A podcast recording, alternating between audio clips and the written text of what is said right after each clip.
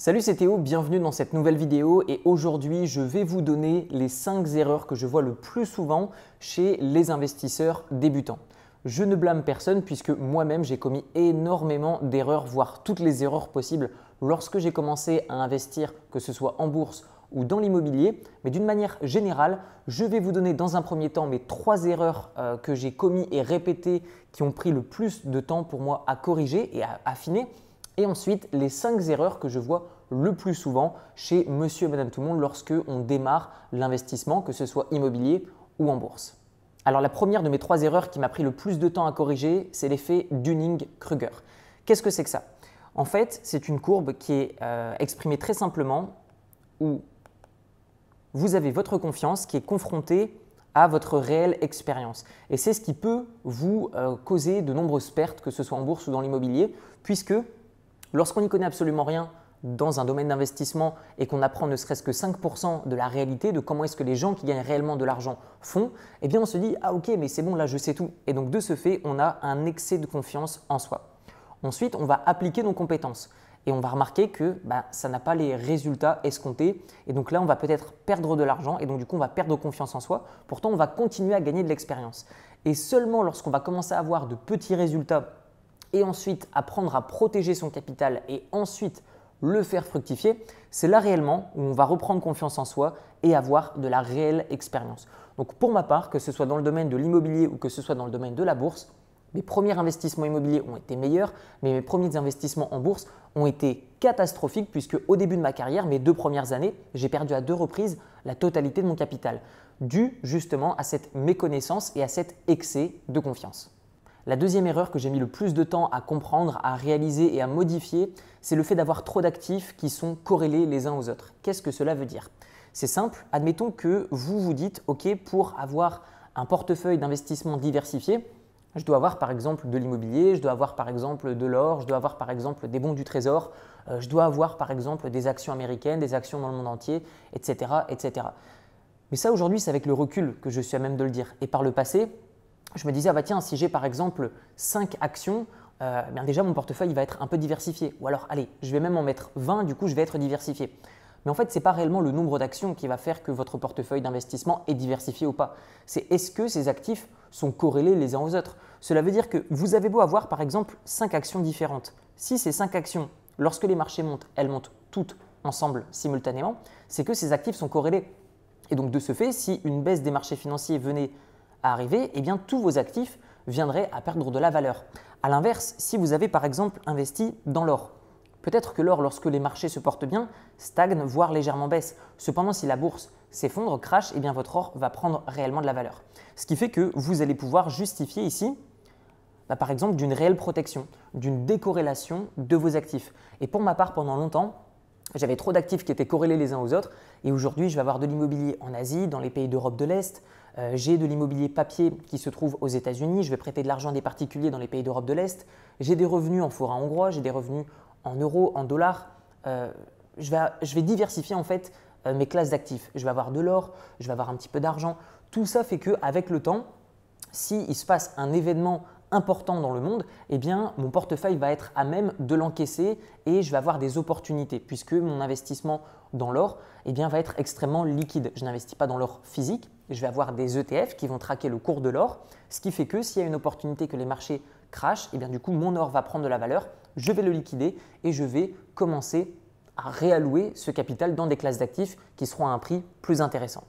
Ma troisième erreur, ça a été de vouloir tout le temps acheter au meilleur moment. Je vais vous donner un exemple. Admettons que vous souhaitez investir sur un ETF qui détient les 5000 plus grosses entreprises dans le monde entier. donc du coup, cet ETF est ultra diversifié. Cet ETF va se comporter de cette manière-là.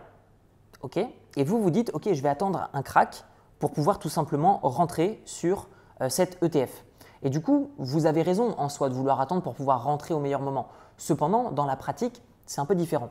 Je vais vous donner un exemple très concret. Admettons que vous attendiez 3-4 ans pour pouvoir rentrer sur ce type d'ETF. Et eh bien du coup, ce qui va se passer, c'est que le cash que vous avez entre les mains dans l'attente d'être investi va tout simplement perdre en valeur suite à l'inflation. Vous perdrez peut-être 2-3% tous les ans. Admettons que vous rentrez ici au meilleur moment de ces 10 dernières années. Eh bien, ce qui va se passer, c'est que même si vous étiez rentré au meilleur du meilleur moment, eh bien, vous n'auriez tout de même pas gagner d'argent. C'est-à-dire que si vous aviez acheté ici un petit peu à la fois tous les mois, eh bien du coup, vous seriez largement plus gagnant qu'en ayant subi l'inflation et en ayant acheté peut-être à un moins bon, meilleur moment. Donc moi, ce que je vous recommande, si vous avez cette même stratégie que moi sur le long terme, c'est de vous dire, j'achète un petit peu tous les mois et je rentre un petit peu tous les mois sur des marchés, par exemple, qui sont ultra diversifiés si vous souhaitez investir sur des ETF. Alors maintenant, rentrons dans les 5 erreurs que je vois le plus souvent chez les investisseurs débutants. Donc la première grande erreur que je vois, c'est de se poser des questions qui doivent être posées plus tard. Je vous donne un exemple. Les personnes qui se disent Ok Théo, mais sur quel euh, courtier investir? Est-ce que je dois aller sur Interactive Broker, sur DeGiro, sur Boursorama, sur Bourse Direct? Où est-ce que je vais? J'entends plein de trucs. Est-ce que je dois aller sur Vantage? Est-ce que. Vous prenez pas la tête, ce n'est pas le moment de se poser ce genre de questions. Vous devez d'abord vous dire quel est mon profil d'investisseur? Et ensuite, en fonction de ça, vous allez pouvoir déterminer pour vous quel est le meilleur courtier. Je vais vous donner un exemple. Aujourd'hui, le meilleur courtier universel n'existe pas. Si vous habitez à l'étranger et que vous investissez sur des actions américaines, Interactive Broker est génial. Si vous êtes en France et que vous souhaitez remplir votre PEA, donc investir plutôt sur des entreprises en France, voire en Europe, ben dans ce cas-là, Boursorama serait peut-être meilleur pour vous. Si au bout d'un moment votre PEA est complet et que vous souhaitez investir sur un compte titre, ben dans ce cas-là, vous risquez d'avoir beaucoup de frais sur Boursorama en achetant à l'étranger. Dans ce cas-là, peut-être bouger sur Interactive Broker, etc., etc. Donc moi, ce que je pense, c'est que d'abord, vous devez apprendre à vous connaître en tant qu'investisseur et ensuite vous dire quel est le meilleur courtier pour moi. Vous avez également des courtiers qui passent des ordres plus rapidement que d'autres. Vous avez des courtiers qui vont appliquer d'autres types de frais ou d'une autre manière. Donc si vous êtes quelqu'un qui achète et revend beaucoup, ce que je ne recommande pas, et eh bien du coup, vous allez être plus sensible aux frais. Euh, par exemple, lorsque une action, lorsqu'une opération est passée. Par contre, si tout comme moi, vous investissez sur le très long terme, et des montants importants, vous allez peut-être euh, apporter plus d'importance sur la garantie de vos fonds qui ne sont pas encore investis. Donc vous le voyez, il n'y a pas de réponse universelle. Il faut d'abord apprendre à se connaître en tant qu'investisseur pour ensuite se poser des questions, je ne vais pas dire de dernière minute, qui sont importantes, mais qui au départ dépendent de premières questions que en amont vous devez résoudre, qui sont quel est votre profil d'investisseur. La deuxième erreur de débutant, ça va être de comparer des différentes stratégies sur un mauvais horizon de temps. Si vous comparez un sprinter et un marathonien sur 1 km ou sur 30 km, le résultat ne sera pas le même. En bourse et en immobilier, c'est la même chose. Vous allez entendre des personnes qui vont vous dire Ah ouais, mais moi je fais de la sous-location, moi je fais du Airbnb, moi je fais du booking, moi je fais Agoda, moi je fais du long terme, moi je fais du meublé nu, euh, moi je fais ci, moi je fais ça, moi en bourse je fais du trading, moi je fais des cryptos, moi je fais ci, moi je fais ça. Vous allez toujours avoir quelqu'un qui va vous dire et il y a cette méthode qui marche mieux que la tienne. Et non, celle-là, elle marche mieux que la tienne, etc., etc. Et vous allez tout le temps changer. Je vous invite à vous focaliser sur une méthode qui va vous permettre de protéger votre capital et de générer un revenu qui va vous satisfaire. Et de ne jamais essayer de générer un revenu complètement dingue qui va mettre à risque votre capital. Et vous allez voir que plus le temps passe et plus vous allez vous rapprocher de cette stratégie qui, sur le long terme, vous protégera de nombreux mauvais événements économiques ou financiers. La troisième erreur de débutant, ça va être d'acheter de l'or trop tard. Prenons un exemple. Vous avez les marchés financiers. Prenons le S&P 500. Il va augmenter un petit peu à la fois, puis un jour, il va augmenter un petit peu trop vite. Ça vous inquiète. Ensuite, il va se cracher et ensuite, il va reprendre un petit peu à la fois. Vous, vous dites, OK, j'ai envie de protéger mon portefeuille. De ce fait, je vais acheter de l'or. Si vous l'achetez trop tard, si vous l'achetez par exemple quand les marchés financiers sont à ces niveaux-là, eh bien, ce qui va se passer, c'est que l'or va aussi prendre de la valeur, puisque les institutionnels, donc les très gros établissements financiers, que vont-ils faire? Ils vont se protéger avec de l'or. Donc, quand les marchés sont OK, l'or va OK. Ensuite, ce qui va se passer, c'est que si les marchés financiers prennent trop de valeur, l'or va commencer à prendre un petit peu de valeur puisque les gens vont commencer à s'inquiéter. Et lorsque le marché va se cracher, l'or va reprendre un petit coup de valeur rapidement et ensuite il va baisser puisque les personnes vont échanger leur or ici pour acheter des actions à moindre prix. Et donc ce qui va se passer, c'est qu'il y a pas mal de personnes qui vont acheter de l'or lorsque les marchés financiers vont cracher. Mais comme vous le voyez, ça ne va pas durer extrêmement longtemps ici, vu que les institutionnels vont échanger leur or contre des actifs qui sont beaucoup moins chers. Donc moi, ce que je vous invite à faire, c'est de vous dire, OK, lorsque les marchés vont très bien, lorsque l'or est à un bon prix, j'en achète 5%. Pourquoi? Parce que si demain les marchés financiers s'effondrent, vous avez toujours votre or qui peut être échangé en liquidité et acheté du coup des actions, vu que ça va être liquide. A l'inverse, si vous achetez de l'or trop tard, lorsque tout le monde s'inquiète, eh bien dans ce cas-là, l'or sera déjà trop élevé.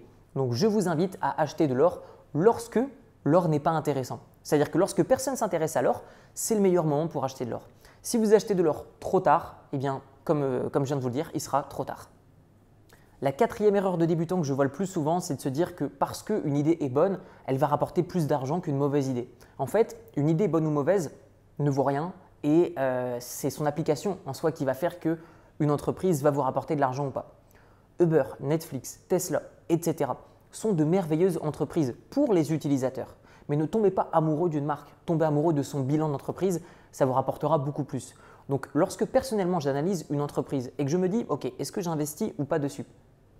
L'idée en soi pour l'utilisateur ne va pas être visible sur le bilan comptable. Je vais regarder les bénéfices de l'entreprise, je vais regarder ce qu'ils sont en croissance, depuis combien de temps, je vais regarder euh, le management de l'entreprise, les dirigeants, est-ce qu'ils ont les idées claires, je vais regarder le dividende, est-ce qu'il est versé de manière stable, en constante augmentation, est-ce que l'entreprise investit ses capitaux d'une manière intelligente, est-ce que l'entreprise n'est pas trop endettée, est-ce que l'entreprise a une vision sur le long terme, comment est-ce qu'elle traite ses investisseurs, tout ça va faire que je vais me dire, ok, j'investis ou pas sur une entreprise.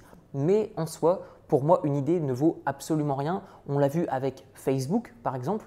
Euh, les frères Winklevoss avaient une super idée, ils ne l'ont pas développée. Certes, ils ont gagné un peu d'argent après, mais en soi, s'ils avaient développé l'idée, ils ils auraient gagné beaucoup plus d'argent. Donc on voit bien que c'est le développement d'une idée qui va réellement vous rapporter de l'argent ou pas. C'est l'utilisation de cette idée pour les investisseurs qui va faire que vous devez investir ou pas. Ce n'est pas parce que vous aimez conduire une Tesla et parce que en tant qu'utilisateur, en tant que consommateur, c'est génial que vous devez forcément détenir des parts de ces entreprises. Encore une fois, je pense qu'il faut avoir une certaine balance. Euh, Ce n'est pas parce qu'une idée est forcément incroyable qu'il ne faut pas investir dessus. Il faut aussi avoir les idées claires et se dire est-ce que l'entreprise a un avantage concurrentiel? Si une entreprise a un avantage concurrentiel qui est totalement déloyal, peu importe si l'idée est bonne ou pas, finalement, elle va gagner de l'argent et elle va vous rémunérer. Donc, je vous invite à ne pas investir sur des entreprises aveuglément simplement parce que c'est une idée qui va révolutionner le monde. Et enfin, la cinquième erreur de débutant que je vois le plus souvent, c'est de se transformer en trader du dimanche et commencer à passer ses journées devant des graphiques. Ne vous perdez pas. Ne vous perdez pas parce que je pense qu'il est important de prendre en compte votre propre définition de la richesse. J'aime bien dire que pour ma part, quelqu'un que je détermine en tant que riche, c'est parce qu'il a une bonne maîtrise sur ses finances, donc est-ce qu'il a assez d'argent pour faire ce qu'il veut, les projets qu'il désire, couvrir ses dépenses, et en plus de ça, de l'autre côté, avoir assez de temps pour utiliser cet argent comme il le souhaite, réaliser ses projets et prendre son temps, faire réellement ce qu'il aime, et pas simplement avoir beaucoup d'argent. Est-ce que c'est parce que vous gagnez un million de dollars par mois et que vous n'avez pas de minute pour vous? Est-ce que ça fait de vous quelqu'un de riche? Je ne pense pas. Par contre, si vous avez juste assez d'argent pour faire ce que vous voulez, assez d'argent pour réaliser vos projets et que vous êtes tranquille, que vous n'êtes pas inquiet et que en plus de ça vous avez du temps, bah, pour moi vous êtes quelqu'un de riche. Riche, ça veut simplement dire avoir beaucoup de. Ne pas confondre riche financièrement, riche temporellement et avoir votre propre définition de la richesse. On arrive maintenant à la fin de cette vidéo. Vous retrouverez dans la description mon livre qui s'appelle Libre, comment se créer des sources de revenus passifs avec un petit capital, où je vous donne des notions d'éducation financière, des notions d'investissement immobilier avec des exemples concrets, des notions d'investissement en bourse, encore une fois avec des exemples concrets pour que vous puissiez appliquer immédiatement cette théorie. Tout ça enrobé de ma propre expérience que je vous partage le plus simplement possible. Vous le retrouverez au format papier directement sur Amazon et au format PDF et audio dans la description de cette vidéo. Je vous dis à très bientôt, prenez soin de vous, ciao ciao